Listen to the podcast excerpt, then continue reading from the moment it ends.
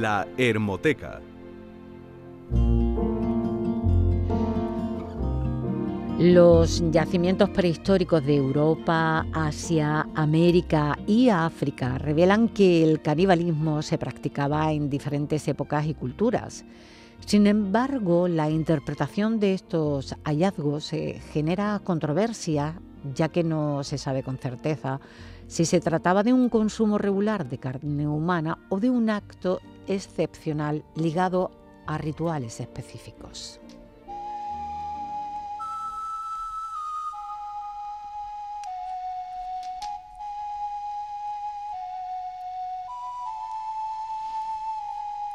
Al comienzo del tercer milenio, el hombre occidental eh, persiste en ver la antropofagia, lo diré bien, antropofagia, el, canibalismo, como una práctica bárbara, una costumbre salvaje propia de individuos atrasados, sin cultura, próximos a la animalidad.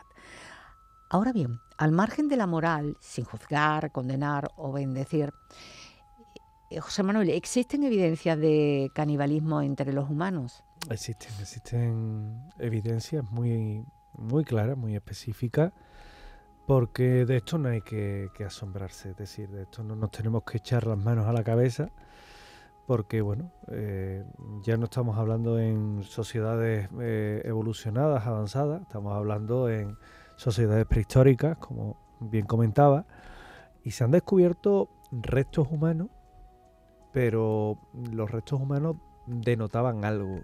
Cuando se analizaban de cerca, eh, la persona lo que veía, el analizador, el investigador, el, que un poco estaba estudiando esos huesos, veía que tenían mm, esos restos humanos, estaban fragmentados y con marcas de corte en los huesos. ¿Eso qué indica? Bueno, pues evidentemente si te encuentras un fémur humano y luego encuentras que en uno de los laterales de ese fémur tiene una incisión eh, o, una, una raya, eh, la cual se ha hecho con un arma de sílex, amigo, es que hay otro que mm, ha cortado ahí, ¿no? Y eso mm, eh, lo que te está indicando es que se ha tenido y se han hecho prácticas de canibalismo. Igual que cuando encontramos restos de huesos que están eh, mordisqueado por dentadura de otra especie o de esa misma especie animal o, homínida. Con lo cual nos vamos encontrando precisamente con esos restos que parecen probar que en el antiguo, en, ese antiguo mundo, en esa prehistoria, mm, hay pueblos prehistóricos que tenían a gala, llevaban a cabo prácticas caníbales, antropófagas. El caso más antiguo demostrado ha sido el de Grandolina, en Atapuerca, con casos del homo antecesor, que, bueno, parece que el homo antecesor se moría por tu huesito, nunca mejor dicho, y que cuando te veían, pues, le gustaba incardiente, también nunca mejor dicho, ¿no? Entonces el homo antecesor, por lo visto, sí tenía prácticas más habituales que eran caníbales, y sin embargo el asunto no se queda simplemente en el Homo antecesor, sino que se extiende incluso a los neandertales. Así, en, muchos yacimientos eh, donde se han encontrado restos neandertales, también se han encontrado indicios que avalan las, costumbres antropófagas precisamente de estos. otra cosa sería dirimir las causas, que son muchas. Pero desde luego mm, llegamos a ese extremo en el que sí, y evidentemente el Homo sapiens en su etapa prehistórica que también eh, gustaba o también sintió la necesidad o también se vio en, en, esas, eh, en ese tipo de prácticas que son las prácticas caníbales. Jesús, en España ¿Hay restos que puedan hacer pensar o afirmar abiertamente que se dieron casos de canibalismo o que fuera una práctica común? Sí, los hay, los hay. Y, vamos a quedarnos en este mismo lugar, en Atapuerca, eh, por, ser un yacimiento muy importante y porque allí también se han descubierto restos óseos en una fosa en la cual han aparecido hasta de nueve individuos distintos. Y explico esto, no han aparecido los nueve esqueletos de esos nueve individuos, no, han aparecido restos óseos de nueve individuos distintos, pero restos, partes. los cuales tenían dos características interesantes. La primera es que había algunas marcas que hacen pensar a los investigadores que podían haber sido realizadas con herramientas de corte, sílex, como bien decía José Manuel, o bien algún otro material eh, pétreo que hubiera sido tallado, es profeso para cortar, de tal manera que durante esa maniobra de corte habrían llegado incluso al hueso. Pero hay un detalle importante, algunos de estos restos óseos estaban partidos, eh, lo habían roto a mano, y no había sido una vez que el hueso estaba descarnado, no, habrían sido rotos con carne. Esto hace pensar que quien manejase ese resto óseo de un humano primitivo del que estamos hablando, sabía que tenía que partir esa parte, o sea que lo estaba consumiendo cuanto menos. Pero bueno, eh, eso lo hacían con los huesos más delgados, los más pequeñitos. Eh, hay pruebas indiscutibles, según los expertos de este tipo de canibalismo. Em, no solamente eh, entre homínidos de distintas especies, neandertales como por ejemplo sapiens o, eh, eh, como decía, pues el homo antecesor, sino entre esas mismas tribus o congéneres de esos mismos homínidos. Eso hace pensar que este tipo de práctica no era en absoluto ritualística, sino que iba un poco más allá. Otro detalle que asegura que esto no era un ritual es que estos restos óseos humanos se habrían encontrado junto con otros restos de animales, como si hubieran sido consumidos los animales y los humanos, y una vez ya dejados los huesos, se tiraron allí en esa parte como si fuera el cubo de basura de aquella época de la que estamos hablando. Luego, ese detalle también nos hace pensar que en absoluto habría sido esto algún tipo de ritual que se habría realizado, un sacrificio humano, no, sino que habían sido consumidos. Otro detalle que se ha podido extraer de aquella investigación. Y es que el ser humano de aquel tiempo, a la hora de comerse a otro humano, no hacía distingos. Da igual que fuera la cabeza, el brazo, el torso, el, el, dedo o el pie. Han sido descubiertos restos óseos con cortes y con señales de mordiscos de, de todas las partes del cuerpo conocidas. De tal manera que nosotros éramos como una especie de cerditos de la antigüedad. De nosotros se nos aprovechaba hasta los andares, menos las uñas, y el pelo prácticamente casi todo iba para adentro. Y repito, todos estos detalles nos hacen pensar que no eran muertes rituales, sino que era por alimentación. David, a nivel científico, ¿cómo se puede demostrar que se dieron casos de antropofagia y cuáles serían las evidencias eh, que así lo indicaran? Pues los forenses dirían los huesos hablan.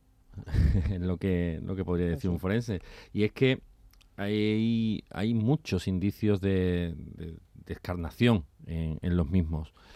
Algunas de estas huellas pues son características ¿no? de, cualquier... Eh, cuando se descuartiza cualquier tipo de, animal. Eh, por ejemplo, hay docenas de estrías en, en, uno de los huesos craneales, justo detrás de, la oreja. ¿Esto qué es? Pues esto es signo de eh, haber cortado la cabeza a, la persona para bueno, eh, alimentarse de, lo que pueda sacar de, ahí, evidentemente, ¿no? Eh, justo a la altura del músculo esternocleidomastoideo, un trabalengua, pero es así, ahí es donde están hechos esos cortes, donde se ven esos cortes eh, en el cráneo. Otras, pues las estrías que, se pueden localizar, por ejemplo, en manos. Eh, probablemente, pues a la hora de cortar la parte de, eh, de los brazos y, manos, pues esas estrías que se forman al realizar ese corte con esos cuchillos de sílex y, demás, pues también dan señal de haber sido para, para lo que, lo que era, ¿no? que era para comer.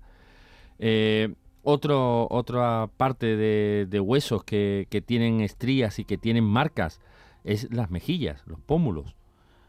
Ahí hay también marcas de haber descarnado, de haber quitado la parte que va entre la nariz y la boca, esa parte de, de músculo que tenemos ahí, lo que llamamos la carrilla, es muy tinecita, es muy tinecita, muy buena. Con, tomate está, muy bueno. Está muy bueno, ¿verdad? Pues esa parte también eh, tiene haber sido raspado el, hueso para sacar la carne y poderla comer.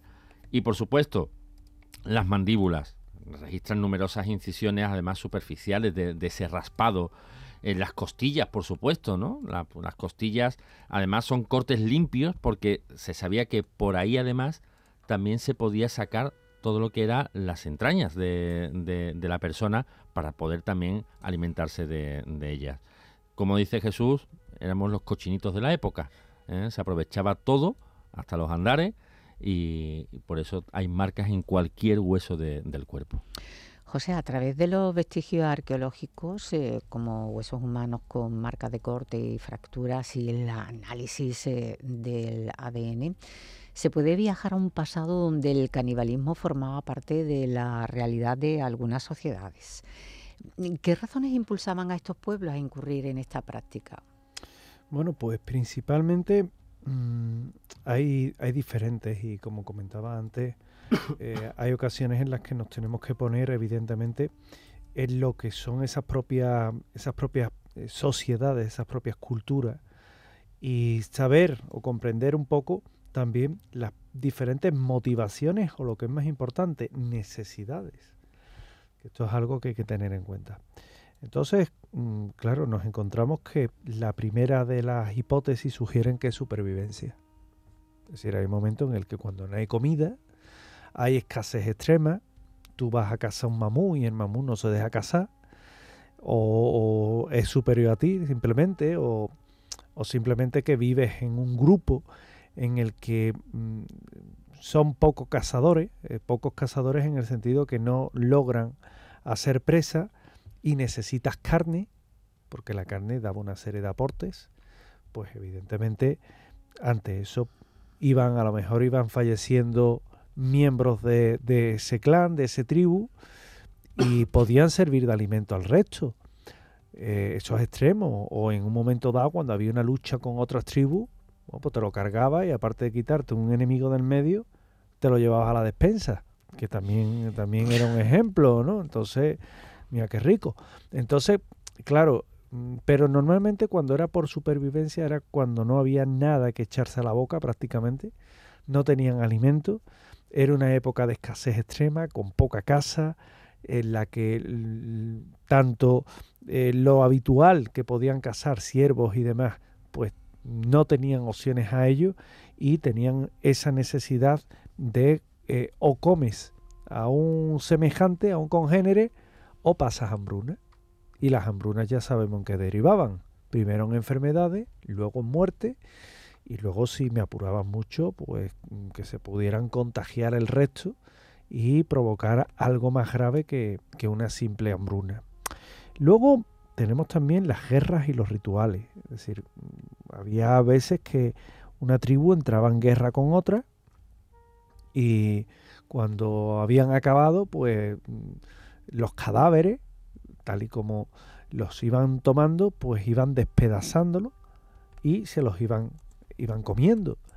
Muchas veces se creía que es que las cualidades que tenía el otro, el otro guerrero, mm, pasaba a ti aunque esto sea en la prehistoria, sea un concepto prehistórico, no pensemos que estamos un poquito más adelante, ¿no? Eh, también era eh, como un, ritual de sacrificio. Si tú cogías a uno con vida, eh, bonga bonga, te lo llevaba, lo sacrificaba y luego te lo, te lo comías. ¿Por qué? Porque era el, el, demostrar que habías vencido. Y qué mejor prueba, oye, que acabas con tu enemigo y luego te lo comes. Ya está. Y luego ya, pues, pues que venga el siguiente y diga, oh, esta gente cuidado porque como nos cojan, nos comen. No Entonces, rastro. No dejaban, no dejaban rastro. Entonces, y luego te hacían abono. Entonces, claro, eh, la cosa es que eh, también podía ser venganza. Oye, pues me voy a vengar de ti, no solo me voy a vengar de ti matándote, que encima te voy a comer. Hala, toma, ¿cómo, cómo te lo ves? Oye, podía ser posible. Luego las creencias creencias hay que ver, las creencias siempre han motivado y han movido eh, mucho lo que es el, ese impulso del, ser humano y de los antiguos y primitivos seres que poblaban este planeta igual. Creencias y simbolismo. Acordaos una cosa, los neandertales tenían creencias y, ritos religiosos, que muchos ven al neandertal como un mono grande. No nos equivocamos, que ya en este programa lo hemos dicho muchas veces. El consumo de carne humana, como parte de los rituales religiosos, era algo que estaba extendido. Y también era, como decía antes, para adquirir las cualidades del difunto. Si, por ejemplo, se moría el chamán de la tribu, el nuevo chamán tomaba posesión del cargo, pero también probaba la carne del antiguo. Porque como un gesto simbólico, los poderes que él tiene, cuando yo los recibo y los tomo, pasan a mí. Y era como reforzar un poco la posición que tú tenías de cara a los miembros de esa tribu. Con lo cual, como veis, son un conjunto de hechos que al final le acaban dando sentido. Evidentemente, eso hoy pasa, pues mire usted, quién sabe. Ahí tenemos todavía sociedades primitivas no descubiertas en, en la Amazonas, en la isla Sentinel, de la que hemos hablado aquí. ¿Por qué? ¿Quién sabe? Pero desde luego no son prácticas modernas. Pero también nos tenemos que ubicar en la época en la que estamos. Estamos en la prehistoria. Y que evidentemente se dan una serie de circunstancias. Hoy a lo mejor hay una época de hambruna y a nadie se le ocurre comerse al congénere. No, pero en aquella época sí. ¿Por qué? Porque estaba bueno, ahí. las circunstancias, ¿no? Claro. Acordaos del, del accidente de avión, de, de, ¿no? Claro, del equipo de rugby, de, de, la, de la película Se Viven, últimamente la en la- sociedad de la, Mm. de la nieve, ¿no? Mm. Eh, no, no tuvieron otra, pues tuvieron que, que consumir carne humana, claro. Eh, Jesús, es importante recordar que no existe una única explicación para el canibalismo en la prehistoria. Eh, cada caso eh, debe analizarse en su contexto cultural y ambiental, eh, considerando las diferentes variedades que pudieron influir en esta práctica. Pero, ¿existían diferentes tipos de canibalismo? Sí, que existían, claro, que dependiendo de la práctica. Es que hay que entender un poco todo esto en el contexto cultural y, por supuesto, en el pasado, en lo que ocurría en aquella época de la que estamos hablando, en momentos donde el acceso al alimento era sumamente complicado, donde había eh, culturalmente algunos pueblos que no sabían, eh, no conocían la agricultura ni la ganadería, que lo único que podían acceder era al alimento que la naturaleza les suministraba cuando ésta le era benevolente o en zonas donde le era benevolente. Eh, hay que entender que el ser humano era una de aquella época era nómada. No era sedentario como lo es actualmente. Se movían de distintos lugares constantemente, además, buscaban vivienda en las cuevas donde podían, donde había, y si no, a la intemperie, al aire libre, que eso tenía, conllevaba muchísimos problemas, muchísimos riesgos con las fieras, con los enemigos naturales. Como digo, hay que entender en el contexto. Hay incluso eh, creencias religiosas del pasado en las cuales pues se aceptaba religiosas y místicas, se aceptaba el sacrificio. Lo hemos hablado aquí culturalmente, no solo en las culturas mesoamericanas, sino también en culturas africanas e incluso en, nuestra cultura religioso-cristiana. Si nos atenemos al Antiguo Testamento, nos encontramos muchísimos eh, muchísimos eh, versículos en los cuales se habla de sacrificios a Dios.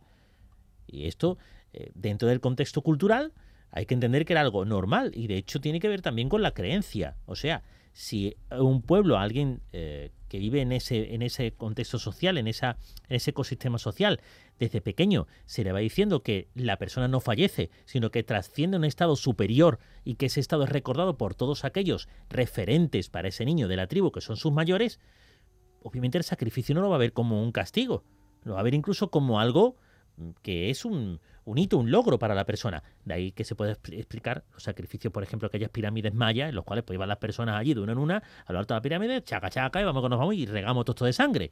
Y más o menos nosotros en nuestra cultura actual pensamos, ¿y cómo podían hacer aquello? Cuestión de culturas, de creencias en aquel momento. Pues con esto pasa algo parecido. Podía haber aquel canibalismo endo, el endogámico, en el endocanibalismo, que era cuando la tribu, la familia más bien, se comía un congénere.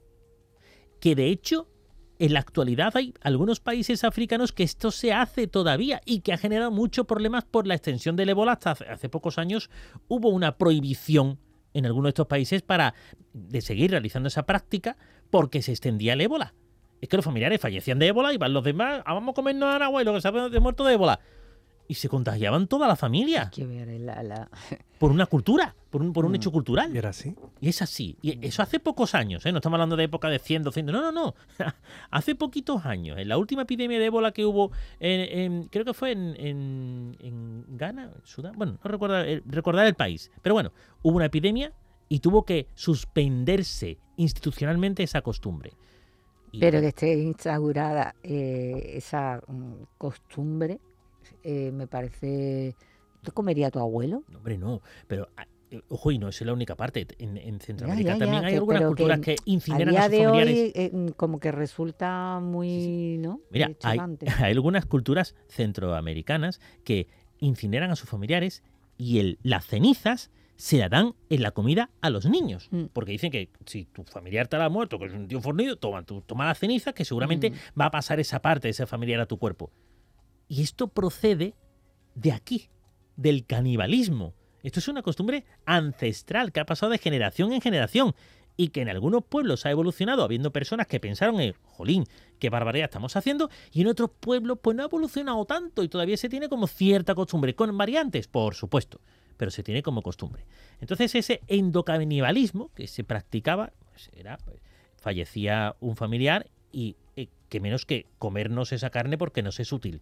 Ojo, cuando no se tenía alimento, se piensa que sí, pero no se asegura que sí. Posiblemente habría alguna parte ritualística o alimenticia incluso, en la cual se decía, si ha muerto este familiar, oye, no hace vamos, ya tenemos carne para toda la semana, porque era algo normal, normal. Y después estaba el exocanibalismo, como bien, como bien explicaba José Manuel. Cojo un enemigo, me lo traigo, lo sacrifico, me lo como. O eh, una persona de otra tribu, o bien incluso de otra familia dentro de la propia tribu, que me cae mal, le pego un chocazo a la cabeza, lo mato, ¿y qué hacemos con él? Nos lo comemos. Entre el resto de eh, miembros, ¿esto era mal visto? No, en absoluto, porque se hacía una práctica común. No tendría sentido que no fuera así si no se hubieran descubierto los restos que se han descubierto y de la forma que se han descubierto. Mm. Por lo tanto, esto era más normal, mucho más normal de lo que nos pueda horrorizar en la actualidad. Es decir, que no se entendían como psicópatas como No. Jeffrey Dahmer el hecho de que No, te no. dedicaras a cargarte y a comerte a la gente, ¿no? Eso ya es enfermizo. Mm. Ojo, que podía en haber, aquella época, que, digo. que en podía haber personas que estaban mal de la cabeza en aquella época. Por supuesto que sí, que los habría. Por supuesto, eso no es descartable. Pero el tema es que el canibalismo estaba aceptado como algo cultural y necesario en algunos casos.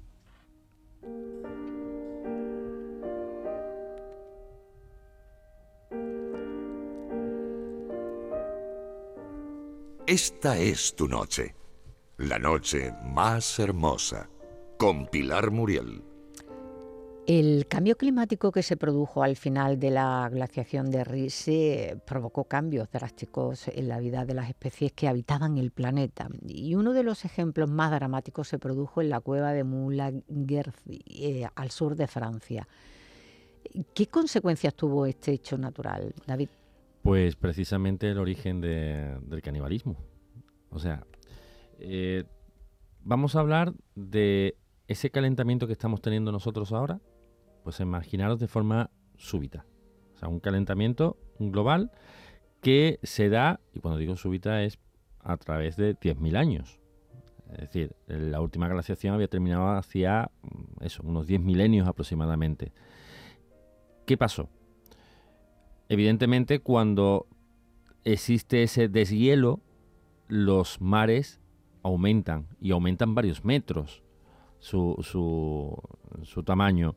Eh, evidentemente también eh, la flora cambia, la fauna también cambia. Los grandes mamíferos se trasladan a zonas más frescas. El hombre, el neandertal de aquella época, era más sedentario, no se movía tanto, no era eh, tan, tan, tan viajero, ¿no? Y claro, se queda sin alimentos. ¿De qué se tiene que alimentar? Pues de lo que tiene al lado. Y lo que tiene al lado no es más que un congénere. Así que gracias a eso es por lo que las personas empiezan con el tema del canibalismo. Y esto no es algo que lo diga yo. Esto es algo que ha salido incluso publicado en el Journal of Archaeological Science Y lo dicen dos investigadores, que es Alban de Flo, eh, de la ENS de, Lyon, y por Emmanuel de Clox, del Laboratorio Departamental de la Prehistoria de Lazaret en Niza. Eh, la cueva de, de Mulá Gessi, eh, que es la que comentabas tú al principio, Pilar, es un, yacimiento que es del Pleistoceno. Es eh, un yacimiento donde se han encontrado seis neandertales, donde se han encontrado, además de esos seis neandertales, se han encontrado vestigios también de la fauna de aquella época y sobre todo herramientas de corte. Estamos hablando de una cueva que data aproximadamente de unos 100.000 años. ¿eh? O sea, no, estamos hablando de antes de ayer. Eh, ¿Y qué es lo que se ha podido ver? Pues del año 1991 ya se, ya se habla de esas, esas personas que se, que se encuentran, o esos homínidos que se encuentran allí. Pero ya en el año 99 estos, estos investigadores de los que he hablado antes ya hablan cómo precisamente esas, eh, esos huesos de, esas, eh, de esos homínidos que estaban allí tienen esas marcas que también hablábamos antes en, los huesos de haber sido cortados, de haber sido desgarrados, de haber sido en este caso deshuesados y desarticulados para haber sido ingeridos por esos congéneres que, podían haber habitado en aquella cueva.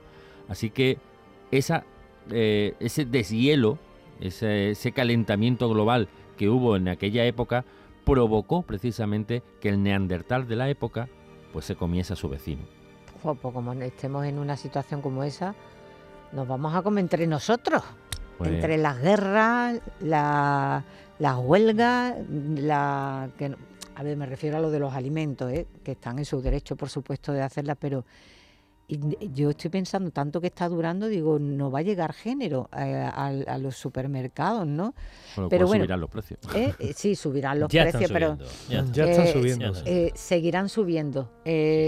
pero que menudo panorama. Mm, no, estaba pensando también que mm, la historia se repite. es decir, a ver, a, a qué punto vamos a llegar. Mencionamos a De Flair y De Club, eh, que sugieren en su nuevo mm, trabajo em, que los trastornos ambientales provocaron el agotamiento de presas al comienzo del Pleistoceno superior. ¿Hasta qué punto pudo contribuir esto a esas prácticas caníbales, eh, José? Hubo un aumento un aumento de esas prácticas caníbales, porque entre otras cosas mm, tenéis que tener en cuenta, venimos de una glaciación, es decir, un clima frío. Eh, los animales por aquel entonces se distribuyen y el ser humano de la época o los seres homínidos de la época se distribuyen también. La temperatura empieza a cambiar, hay un periodo que se llama interglacial que dura, bueno, tiene entre 128.000 y 114.000 años, es decir, 14.000 años hay, y eso que provoca una nueva redistribución. Entonces los investigadores hallaron restos de grandes mamíferos en lo que eran las capas anteriores de ese periodo interglacial, pero no en el periodo interglacial en sí, sino antes. Eso nos dice que qué encontramos entonces en ese periodo pues reptiles, roedores. Claro, aquí hay un problema. No es lo mismo cazar un mamú que tiene comida para un mes. Bueno, depende de lo que coman, claro.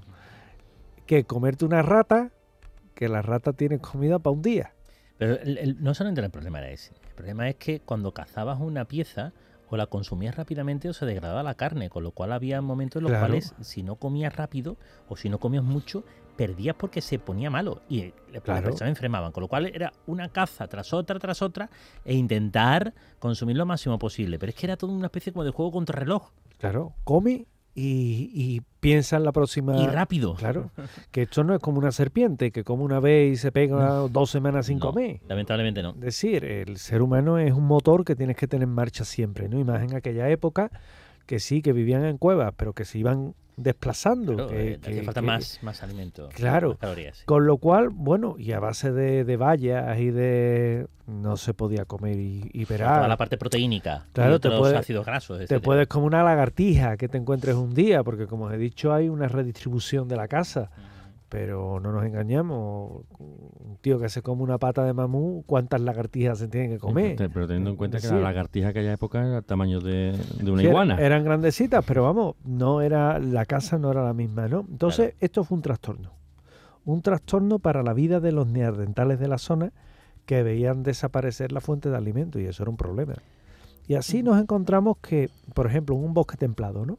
Eh, el hábitat de los grupos de cazadores recolectores, que eran los neandertales, tenían dificultades de, adaptación, claro, es que no encontraban la comida. Los investigadores entonces sugieren que ese aumento de temperatura pues provocó cambios que acabaron modificando el comportamiento de los neandertales y cuando no había que comer, ¿a quién te comía? Pues te comías al enemigo, al que moría, o, claro, te comías al que estaba allí. Y ya se comía como, como supervivencia, no como un ritual, supervivencia pura y dura. Entonces ha estado documentado el canibalismo en homínido en muchas ocasiones en la historia, pero también en los últimos 100.000 100 años, en esa cueva de Moulangersi, se ha encontrado un yacimiento en la que esa práctica es el ejemplo mejor documentado que tenemos de canibalismo en la época. Em, hay una teoría muy controvertida, aún en debate, que defiende que el canibalismo pudo haber eh, contribuido al desarrollo de la inteligencia en los hombres prehistóricos. ¿Cuáles son los argumentos eh, que la sustentan? Bueno, eh, son argumentos importantes y de peso. De hecho, esto viene de varios estudios que se han realizado de los aportes que podrían suministrar la carne humana a aquellas personas que la consumían, aquellos humanos prehistóricos que la consumían. Es controvertido porque hay eh, algunos otros expertos que aseguran que esto no era tan, tan así. Por, lo por eso por lo que se han desarrollado varias teorías y así eh, de alguna forma se tiene contento a casi todo el estamento científico, arqueológico eh, y antropológico en ese tenso debate sobre ese canibalismo del que estamos hablando esta noche. La primera razón es el aporte de nutrientes. Hombre, está claro que el consumo de carne humana es rica en ácidos grasos omega 3, así como otra serie de proteínas y vitaminas que eh, podían conseguir siempre y cuando eh, hubiera otro animal del cual pudiera sustituir ese, ese alimento, esa, esa, carne. Si no lo había, la única fuente era la carne humana. De hecho, esto era importante en el desarrollo del cerebro, sobre todo durante la infancia. Y ese, esos ácidos grasos, omega 3, eh, eran esenciales para el desarrollo y el funcionamiento, el buen funcionamiento del cerebro de todas las personas, incluso los adultos, pero sobre todo centrándonos en la infancia y en el desarrollo necesario del cerebro para las generaciones más jóvenes. Eh, la segunda es la protección contra enfermedades. Aquí hay una cierta controversia en todo esto. Hay algunos antropólogos y arqueólogos que aseguran que el consumo de la carne humana podría hacerse de manera preventiva para eh, no adquirir dos enfermedades que era la encefalopatía espongiforme, qué palabra bovina. Eso, bovina, la EEB, ¿eh? y el CURU. El CURU es una enfermedad neurodegenerativa que puede estar incubándose la persona hasta 30 años y que lo que hace es eh, comerse prácticamente el cerebro y provocar en la persona una fiebre alta y una afasia, por lo tanto pierde las funciones motoras y lo que hace es estar temblando constantemente. Enfermedad que hoy en día todavía hay en algunos países africanos, desgraciadamente. Digo que esto se pone en duda por varias razones. La primera porque, bueno, eh, si una persona que mataban para comérsela tenía algún tipo de enfermedad, esta podría pasar a aquellas personas que lo consumían. Luego, no era tan así la situación. O sea, no se puede, no se puede decir de alimentación preventiva de enfermedades comerse un humano por lo que acabo de decir. De hecho, lo tenemos con la prueba del ébola que decía anteriormente. Fallece alguien de ébola, sus familiares se lo comen y todos infectados de ébola. No tenía mucho sentido. En aquella época también podría ser así. Y por otra parte, en cuanto al, a, la, a la posible eh, vacunación, comiéndose la carne humana, de ciertas enfermedades, tampoco, porque no se tiene datos precisos sobre qué enfermedades eran las, las que eran eh, las que prevalecían en aquella época. Se tiene muy poca información de los virus y bacterias que podrían adquirir el ser humano homínido de la época y por lo tanto no se sabe bien si esto era así o no. De hecho, se piensa que esta segunda hipótesis era más descartable. La tercera y última, la estimulación del crecimiento cerebral. También hay algunas personas que lo ponen en entredicho. Como se ven los homínidos que comiéndote tu congénere iba a tener un mejor cerebro, las generaciones posteriores, que el vecino que no se comía congéneres ninguno. No tiene mucho sentido esto. Sin embargo, es cierto que el consumo de carne humana estuvo, eh, aparejado al impulso de eh, más calorías y más alimentación para el cerebro. Es cierto que nosotros, suele decirse, que somos lo que comemos. Y que de hecho gran parte de la información genética de lo que comemos pasa a nuestros genes y eso se transmite a las generaciones posteriores. Luego, si consumo carne humana cuyos genes son similares, totalmente iguales a los míos, el desarrollo genético de las eh, generaciones posteriores podría ser mayor. Se cree incluso que el, potencial mental cerebral de, de las eh, generaciones posteriores de homínidos ha sido posible en un desarrollo tan amplio y con tantos conocimientos gracias al consumo de carne humana. Pero esto no está científicamente demostrado. Bueno, es importante destacar que la evidencia que apoya esta teoría es limitada e indirecta, eh, ya que se basa eh, en el análisis de huesos fósiles, estudios de enfermedades y eh, modelos computacionales. ¿Qué certeza arqueológica apoya la teoría del canibalismo como factor de inteligencia, David? A ver, como tú dices, Pilar, es muy limitado y muy, muy indirecto. las evidencias que existen, pues bueno, es en los diferentes eh, lugares donde se han encontrado huesos con marcas, pues eh, el estudio que se haya podido realizar en base a eso y en base a la evolución que ha tenido eh, el ser humano en esas zonas, ¿no? Por ejemplo, la evidencia fósil, es decir, esas marcas, como estábamos diciendo, y esas fracturas de huesos que dan lugar a pensar que se ha producido el tema del canibalismo. El desgaste dental, o sea, el análisis muchas veces que se ha realizado eh, en los dientes de esos, de esos fósiles, de, esos cuerpos que se han encontrado, dan lugar a pensar que han comido carne humana.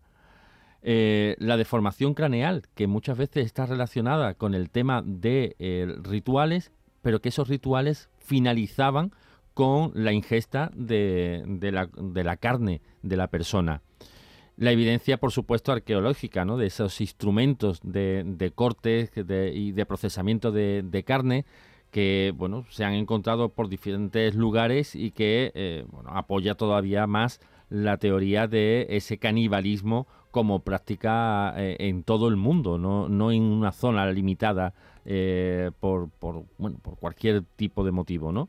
Sino que era algo global. La evidencia de la cocción incluso de la carne humana es decir, eh, se han encontrado en algunos yacimientos lo que sugiere que el, canibalismo no solo era una forma de, obtener nutrientes, sino que además tenía un componente que era totalmente cultural. Las representaciones artísticas del canibalismo, porque se han visto pinturas rupestres que, que sugieren que están representándose escenas de canibalismo. Es decir, tenemos evidencias de, muchos, de muchas eh, formas y, por supuesto, los estudios de enfermedades. Esa que comentaba precisamente eh, Jesús, de, la evidencia de, ausencia de, enfermedades priónicas como puede ser el EEB, pues evidentemente da también lugar a pensar que esa práctica de canibalismo era como también una práctica preventiva para no eh, pillar ese tipo de enfermedades. Así que, eh, bueno, los modelos de, computacionales que, se están realizando con simulaciones de la evolución del cerebro humano, eh, donde se puede ver de forma indirecta, como estábamos diciendo, esa evolución a través de la ingesta de, alimentos, bueno, pues son todos una serie de, elementos que dan lugar a través de los estudios de ver cómo el cerebro ha podido evolucionar gracias al canibalismo de nuestros antecesores. José Manuel, las causas de la muerte en este y otros yacimientos quizás nunca se lleguen a conocer. Sin embargo, se podría tratar de explicar el porqué y plantear algunas reflexiones. ¿Cuáles serían esas conclusiones que se sacan de estas prácticas en la prehistoria? Bueno, lo primero es que solamente el ser humano, cuando eh, entra o incurre en, en una etapa antropófaga, Es decir, cuando entra en canibalismo, le puede llegar a introducir valores más allá de la necesidad. Es decir, meterle el ritual, meterle la simbología. Un animal no hace eso. El animal se lo come y tira para adelante. Nosotros sí, el ser humano sí le, mete ese factor. También es necesario distinguir eh, cazadores recolectores simples de cazadores recolectores complejos, porque eh, hay diferentes motivaciones. Uno puede haber violencia organizada, es decir, que haya guerra. Eh, también puede haber eh, grupos predominantes que tengan un especial gusto por el canibalismo gastronómico. Puede ser, oye, que simplemente una sociedad que es que es caníbal y se come a la gente. Entonces, bueno, pues también hay que aprovechar. Entiendo que la gente que no pertenece a Ahí está, ahí está. Que tú pasas por allí y te dicen, mira Blanquita, esta tiene que estar bien, venga, vamos por ella, ¿no? Cocinero. te comen. Se meten en la olla con, la zanahoria y demás, ¿no? Como se veía antiguamente en las películas estas, ¿no? Rico, rico. De los caníbales. De, los, caníbales, claro. Entonces debió suceder en bastantes ocasiones y también aprovechar los que morían de muerte natural para decir, bueno, pues mira, se ha muerto, vamos a comérnoslo total que por su parte desarrollaron mm, diferentes opciones para justificar el, canibalismo. Luego, el canibalismo en la prehistoria también invita a reflexionar sobre la complejidad del propio comportamiento humano. Es decir, el ser humano es muy complejo en sí. Mm, ¿Por qué? Porque hay que estudiar el contexto, hay que estudiar más allá de la fascinación morbosa que pueda existir en torno a estos temas, la causa que realmente impulsa una cultura, una determinada sociedad a comerse a otra persona. El momento histórico hay que comprenderlo. Hemos hablado aquí de supervivencia, hemos hablado de guerras rituales, de creencias y simbolismo, no lo vamos a repetir, pero sí es verdad que hay una serie de factores sociales y culturales como las normas. Las normas es que, lo que os comentaba antes, si hay una tribu que se come a la gente, es la norma de esa tribu. No puede decir, uy, qué depravado, qué bestias son, ¿no? Si es que son sus normas. A lo mejor a nosotros nos ven y nos dicen, mira los tíos asquerosos, pero no se comen eh, los pobres pollos. Bueno, es que nosotros no los, los comemos. animales, ¿no? Claro. Es que ya tengan otro concepto, ¿no? De son otras concepción, ¿no? Exactamente, son otras normas, otros valores, otra organización social y algunos grupos lo consideran un acto tabú, mientras que otros lo integran dentro de su propio sistema de creencia y como tal hay que entenderlo, ni más ni menos. Ni más ni menos. Bueno, el canibalismo en la prehistoria es un tema mm, complejo que aún guarda muchos secretos.